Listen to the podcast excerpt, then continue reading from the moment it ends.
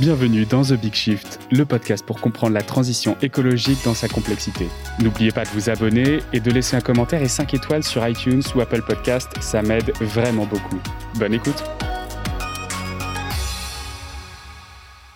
Bonjour à tous, euh, on commence un nouvel épisode avec Greg de Temerman.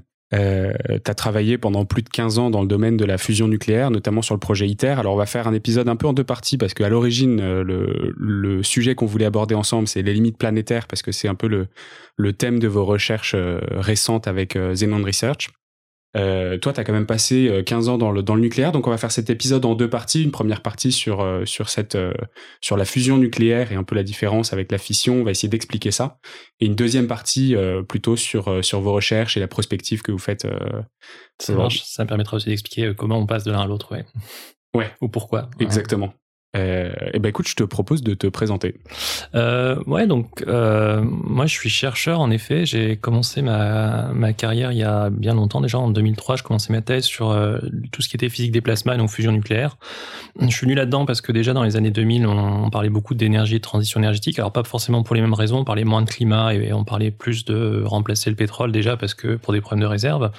Et euh, c'était un sujet qui m'intéressait puisque c'était euh, extrêmement multidimensionnel. Moi, je travaillais à l'interface entre on en parlera après, mais entre les plasmas de fusion qui sont extrêmement chauds, les matériaux, donc ça, combine de la chimie, de la physique.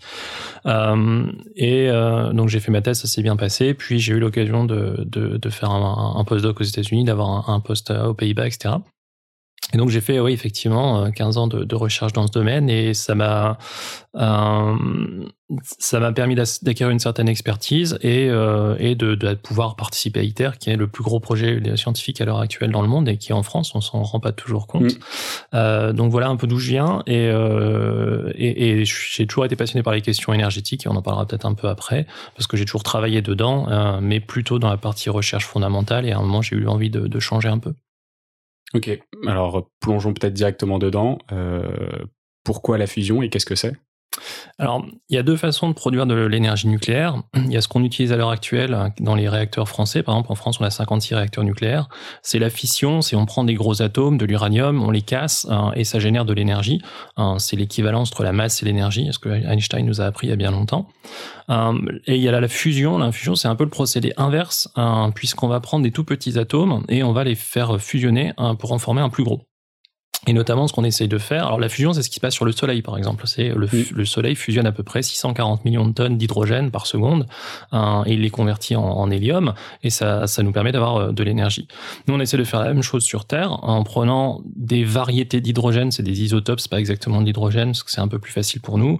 Euh, et l'idée, c'est de faire la même chose pour générer de l'énergie. On pourrait se dire, bah, pourquoi on fait ça euh, Parce que c'est extrêmement intéressant, les ressources sont très abondantes, on en parlera. Au niveau sûreté, ça a beaucoup d'avantages. Le prix qu'on paye, c'est que c'est extrêmement compliqué. La recherche dans la fusion a commencé dans les années 40, euh, euh, fin des années 40, donc ça fait un petit moment qu'on y est, hein, puisque mm. ben voilà sur le Soleil, la, la différence entre la fission, hein, c'est que ça se produit naturellement. Hein, l'uranium, on sait, il est radioactif, c'est-à-dire que la, la, les atomes se cassent tout seuls au bout d'un moment. La fusion, il faut des, des conditions absolument euh, extraordinaires pour les réaliser. Il faut porter un gaz à une température d'à peu près 150 millions de degrés, ce qui est dix fois la température du Soleil. Et donc, c'est pas, c'est pas facile, évidemment. On imagine bien le, le, la, problématique. Ok. Et alors, donc aujourd'hui, il y a un certain nombre de, de tests en cours, donc des, ce qu'on appelle des, des tomac, tokamak, ouais. tokamak. Euh, où est-ce qu'on en est? Qu'est-ce qui est possible de faire? Euh, Et donc là, tu nous parlais aussi du projet ITER, mais on y reviendra peut-être un peu après. Euh, où est-ce que où est-ce que la recherche en est là-dessus? Alors, la fusion, comme il faut chauffer quelque chose à 150 millions de degrés, euh, il faut absolument investir de l'énergie pour avoir les bonnes conditions. Donc il faut maintenir euh, ce, ce, gaz, on appelle ça un plasma, un gaz très chaud. Il faut réussir à le maintenir euh, ben, dans une enceinte et que l'enceinte elle, elle fonde pas et suffisamment longtemps pour qu'il y ait suffisamment de réactions qui se produisent. Donc il faut des conditions assez particulières et ça veut dire qu'il faut déjà investir de l'énergie et le but c'est que les réactions de fusion produisent beaucoup plus d'énergie que ce que nous on a investi. Mmh. Et donc en, quand on pense à la fusion, il faut penser un peu comme un amplificateur, un, comme un amplificateur de puissance on injecte de l'énergie ou de la puissance et on en ressort plus à la fin. Faire de la fusion, faire chauffer des plasmas 150 millions de degrés, on sait faire. On a atteint 500 euh, millions de degrés dans les années 90. On arrive à faire des, des, choses assez incroyables. Ce qu'on n'a jamais réussi à faire à l'heure actuelle, et c'est un peu le graal de la fusion, c'est justement dépasser ce stade où on produit plus d'énergie qu'on en mmh. injecte. On appelle ça donc le, le, gain ou le facteur d'amplification. Euh, pourquoi? Parce que il faut imaginer en fait, si, si vous avez, si as déjà vu des images du soleil ou des vidéos, on voit en fait c'est très instable. Il y a plein de filaments euh, qui se qui sont Il y a plein d'instabilités. Alors sur le Soleil, c'est très lent, ça prend des, des, des, des, échelles de temps assez longues à, se développer. Dans la fusion, c'est pareil en fait, mais en beaucoup plus petit. On a plein d'instabilités partout et on n'arrête pas de se battre contre toutes ces instabilités. Euh, et donc jusqu'à présent, le mieux qu'on a réussi à faire, c'est de récupérer 70% de l'énergie qu'on avait injectée. Donc c'est pas très intéressant pour une source d'énergie puisqu'on est déficitaire. Oui. Euh, mais on a beaucoup appris, on commence à comprendre beaucoup mieux euh, ce, qui se passe. Il faut, aussi se rappeler, enfin, ou savoir que la fusion, c'est un des domaines scientifiques les plus compliqués au niveau calcul. Euh, on n'est pas capable encore, on n'a pas de modèle physique qui nous permet de décrire le comportement d'un plasma. On, on l'étudie un peu de façon expérimentale. Il y a eu 200, ce qu'on appelle des tokamaks, c'est des enceintes de confinement, euh, qui ont été construites dans le monde depuis les années 50. Et euh, bah, à chaque fois, on apprend un peu plus, etc. Mais on n'a toujours pas une théorie complète d'un plasma de fusion. Donc, on est toujours en train d'essayer de, de, comprendre ça. Et on, pour, réussir à, enfin atteindre ce, gain, enfin ce, gain magique de 1 ou plus, où on génère de l'énergie. Euh, et donc ce record de 70%, ça a été dans les années 90, c'était 97 en Angleterre, donc ça date déjà d'un petit moment, et il a été égalé l'année dernière par un autre dispositif hein, de fusion où ils utilisent des lasers mais on n'est toujours pas arrivé à ce gain de 1. Hein. et l'objectif euh, des projets qui sont en cours maintenant, bah, c'est démontrer qu'on peut aller au-delà, parce qu'une fois qu'on arrive à démontrer un gain de 2, 3, 4, même 10 comme ITER, on sait en fait qu'on a compris le problème et qu'on peut, qu'on peut, produire, enfin, qu'on peut construire un réacteur. Ça fait, euh, ça fait 60 euh, ans qu'on nous dit c'est pour dans 20 ans, c'est pour dans 30 ans. Alors c'est la blague, c'est la bonne, c'est la blague qui court dans la fusion. C'est la fusion, c'est pour dans 30 ans et ça le sera toujours. et en fait, euh, si tu me poses la question, mais du coup, c'est quand le premier réacteur de fusion? On en parlera peut-être un peu après, mais oui, c'est à peu près dans 20-30 ans encore. Mais sauf qu'on progresse quand même. c'est, c'est, on, enfin, n'est pas statique. On a fait énormément de mm. progrès. juste un, un, petit fait que, que qui, est, qui est intéressant de, de, de savoir, c'est que entre les années 60 et les années 90, euh, les performances euh, en fusion, on a, on a, un critère pour mesurer euh, la, qualité du, du, plasma, ont progressé plus vite que la loi de Moore. la loi de Moore, c'est à peu près un mm. Tous les, tous les deux ans. On progressait plus vite que ça. Et bon, après, on a eu quelques problèmes avec ITER, etc. Mais c'est quelque chose sur lequel on a progressé beaucoup, mais on est encore un peu loin de ce qu'il faut, même si on s'en approche très près. Mm. L'objectif, en fait, c'est quoi? C'est une énergie propre, en abondance, illimitée et alors, pour tout le monde. ou alors illimité euh, j'irai pas jusque là hein, non mais c'est l'utopie qui, voilà, traîne un, peu, derrière ce, ce sujet j'ai l'impression aussi exactement euh. c'est un peu le, le, mythe de, de l'énergie limitée. Alors pourquoi? On pourrait déjà dire pourquoi ça fait 70 ans qu'on s'embête puisqu'après tout on, on, maîtrise le nucléaire. Il y a, y a deux choses importantes qui sont différentes entre la fusion et la fission.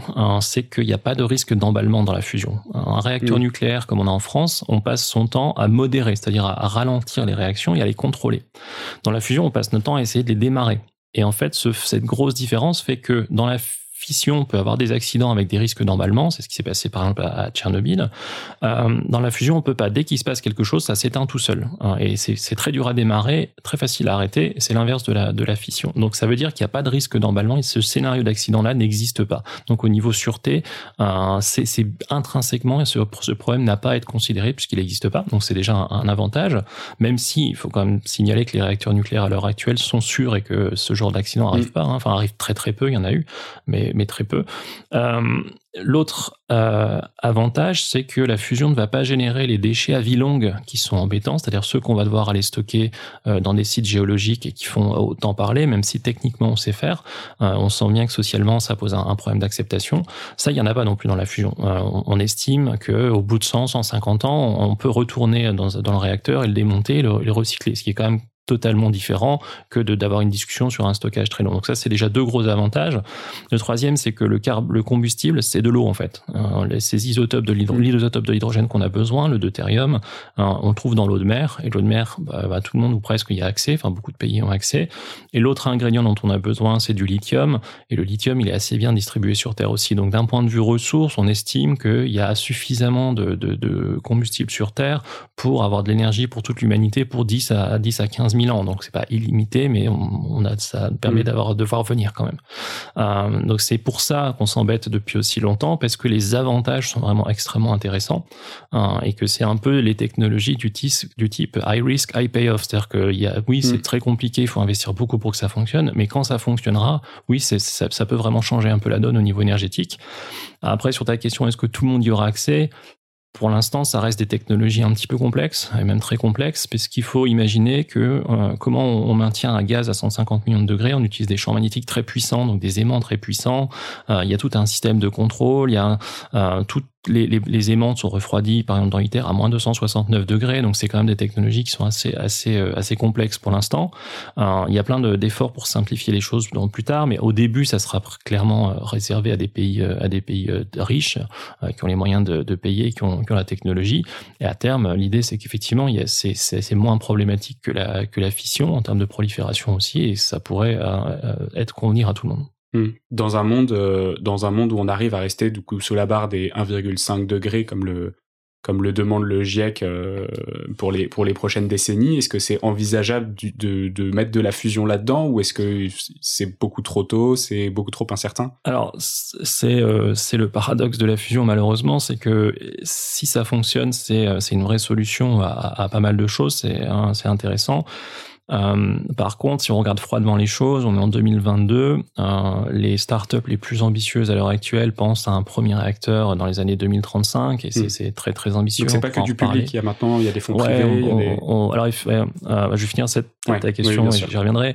Euh, donc si on imagine même un réacteur en 2035, le système électrique à l'heure actuelle dans le monde, c'est l'équivalent de 4000 réacteurs nucléaires. Hmm. Donc on voit bien que si on en a un en 2035, qui sera encore un prototype, sera pas encore complètement peaufiné, bah, il reste que 15 ans euh, avant 2050. Donc clairement, la fusion, c'est l'énergie pour au moins la deuxième moitié du siècle. Nous, on avait calculé que si un premier réacteur arrive en 2035 et qu'on a la même vitesse de déploiement pour la fusion que pour les renouvelables, par exemple, hein, que le, pour le photovoltaïque, donc c'est un double, c'est euh, c'est un taux de croissance entre 25 et 35 mmh. par an qu'on observe pour les renouvelables. Donc si on a le même taux de, de déploiement, bah le, le, la fusion, c'est 1% du mix énergétique mondial en 2060. Donc on, on voit qu'on est assez loin. Alors ça fait plus en électricité, ça fait euh, déjà quelques pourcents, mais voilà, euh, c'est euh, c'est clairement du long terme parce que on est déjà en 2022 et que c'est des technologies qui sont compliquées. c'est vrai que ça fait partie d'aucun plan de du, du GIEC, euh, du Conseil pour le climat, de, euh, des chiffres du Shift Project, euh, du non, et je pense que je pense que c'est normal. Et euh, tu posais la question justement. Donc, il y a de plus en plus de d'initiatives privées. Pendant très longtemps, la fusion, ça a été bah, de la recherche publique. Mm. Donc, les gouvernements qui financent, c'est des, des, chercheurs qui travaillent dessus. ITER, c'est un projet international et qui est financé complètement par le public. Il y a eu très tôt, en, 1998, la première entreprise privée s'est fondée pour essayer de, de développer un, un, réacteur euh, de fusion. ils y sont toujours d'ailleurs, hein, et ça permet de montrer que c'est pas si facile, parce que même une start, une entreprise privée, euh, il y a 22 ans, 24 ans maintenant, euh, bah, ils ont encore un peu de mal. Et ils, ils attendent pas leur premier réacteur avant 10 ans. Donc même là, on voit que c'est pas forcément facile d'accélérer. Mais, mais, là, depuis 5-6 ans, il y a une accélération. Euh, il y a une, une, une start-up assez connue qui est, qui est un spin-off du MIT qui s'est lancé, qui finance par Bill Gates. Hein, et l'année dernière, il y a à peu près 3 euh, milliards d'euros de financement privé qui ont été euh, qui ont été levés. Euh, donc on commence à avoir l'émergence d'un nouvel environnement, d'un nouvel écosystème. On compte à peu près une trentaine d'entreprises à l'heure actuelle quand même, c'est mm. pas mal. Alors il y en a qui sont toutes petites, hein, mais il y a deux entreprises aux États-Unis l'année dernière qui ont levé plus d'un milliard, donc ça commence à être des initiatives assez assez grosses. Ok.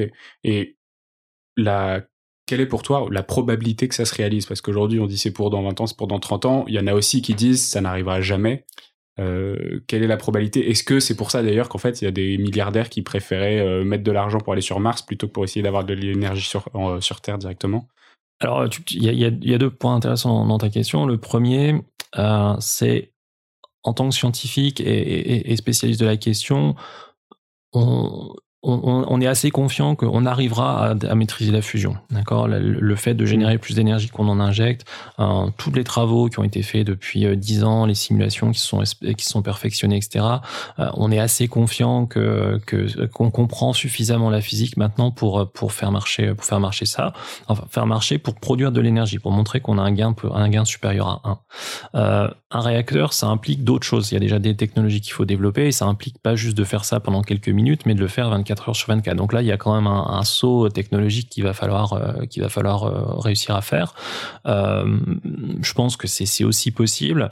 donc d'un point de vue technique, je pense qu'on y arrivera. Je, je donnerai pas d'échelle de temps parce que j'en ai pas. Et puis l'histoire de la fusion, c'est qu'à chaque fois qu'il nous arrive une bonne nouvelle, on, découvre une, une, mauvaise nouvelle. Donc chaque fois qu'on découvre hein, qu'une nouvelle propriété du plasma qui va bien, il y a, il y a une nouvelle instabilité. Donc je, je fais pas de prédiction, mais je pense que d'un point de vue scientifique et pour bien connaître la question, oui, il y a, enfin, il y a des bonnes chances qu'on y arrive. Il y a même de bonnes chances qu'une startup arrive à démontrer un gain supérieur à 1 d'ici 5, 10 ans.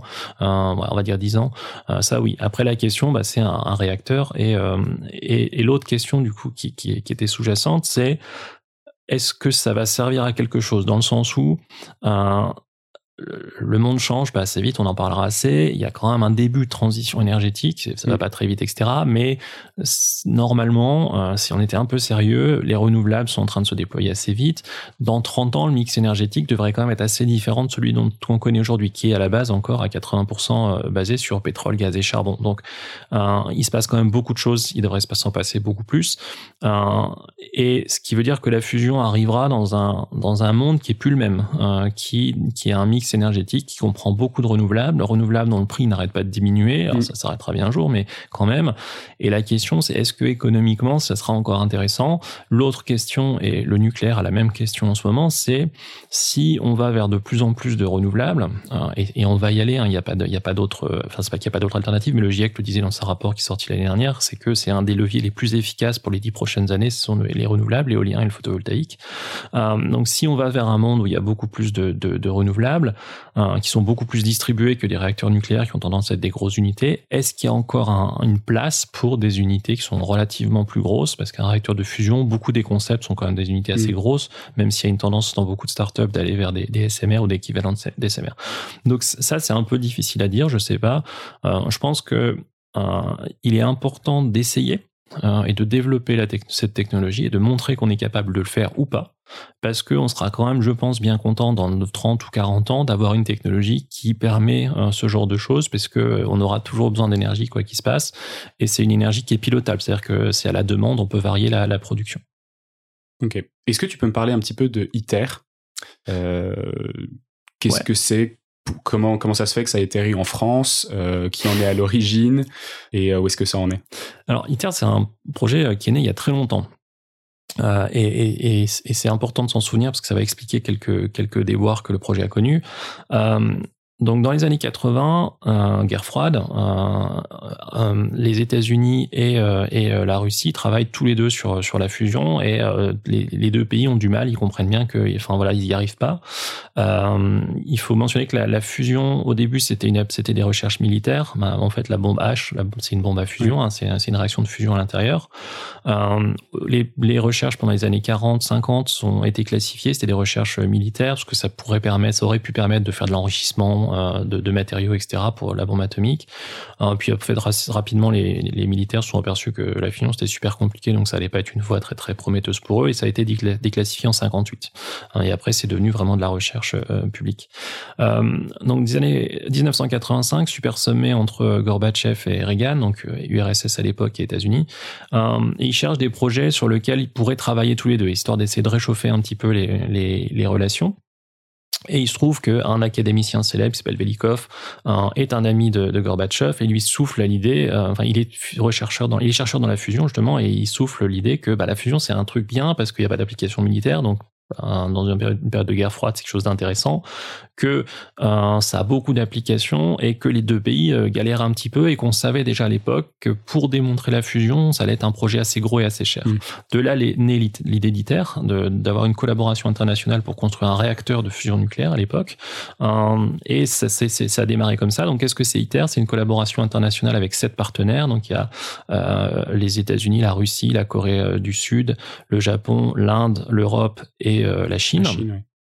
Donc c'est si on compte l'Europe en, en, nombre de pays, c'est 35 pays qui collaborent et c'est le plus gros réacteur, enfin le plus gros tokamak, la, tokamak pardon, la plus grosse machine de fusion qui a jamais été construite. C'est une machine qui fait 30 mètres par 30 mètres, hein, c'est une machine qui est énorme, qui est énorme euh, et qui a pour objectif de démontrer la faisabilité technologique et scientifique de la fusion nucléaire. Euh, Qu'est-ce que ça veut dire? Le but du projet ITER, c'est alors ouais, le but du ITER, c'est de démontrer d'une qu'on est capable de euh, d'avoir un, gain d'amplification de 10, c'est-à-dire de récup que la fusion génère 10 fois plus d'énergie qu'on en injecte pour chauffer le plasma. Mhm. Euh, donc c'est déjà euh, quelque chose d'assez significatif et c'est aussi de démontrer que on, maîtrise les productions, enfin des, technologies qu'on aura besoin pour un réacteur, pour contrôler la machine, la façon dont elle, elle, doit opérer, et aussi la production de tritium, parce que le tritium qu'on a besoin pour la fusion, il n'existe pas sur Terre, il y en a pas. Il y en a à peu près 30 kilos à l'heure actuelle dans le monde, et on va devoir le former avec du lithium. Et ça, il faut démontrer qu'on est capable de le mm. faire. Je vais pas c'est un peu technique, mais on récupère en fait les neutrons formés par la réaction. Ils réagissent avec une couverture en lithium hein, et ça génère du tritium et on peut l'utiliser comme combustible. Et ça, c'est quelque chose qu'il faut démontrer. Hein, et les réacteurs de fusion devront produire un petit peu plus de combustible qu'ils en utilisent pour pouvoir en démarrer d'autres. Donc ITER, c'est un peu un test intégré pour faire ça. à l'époque, on donc le projet a office donc entre 1985 où l'idée a été lancée, il y a eu différentes phases de design, les gens ont essayé de regarder à quoi ça pourrait ressembler. Il faut se souvenir que c'était il y a longtemps, donc on n'avait pas les mêmes connaissances physiques. Et comme c'est un projet politique, ça a mis beaucoup de temps. Euh, ça, déjà au début, c'était pas beaucoup financé, etc. Euh, et dans les années 2000, on s'est dit ok, là maintenant, on sait ce qu'il faut construire, euh, on sait à quoi pourrait ressembler la machine, on sait combien ça va coûter, ben, où on le construit. donc il y a eu de très longues négociations et la France s'est positionnée assez tôt et Jacques Chirac a poussé, a fait énormément de, de lobbying, on peut dire, pour accueillir ITER en France. et c'est comme ça que c'est arrivé ici. Et, pour donner un ordre d'idée, ITER, c'est un projet qui est estimé en ce moment à 25 milliards d'euros. Donc on est sur un projet qui est quand même massif. Euh, et il y a à peu près en ce moment 3000 personnes sur le site à Cadarache. Euh, donc c'est quand même, enfin, il faut, faut, se souvenir que c'est un très très gros projet. Et après, si on compte l'ensemble des gens qui travaillent là-dessus, c'est assez gros.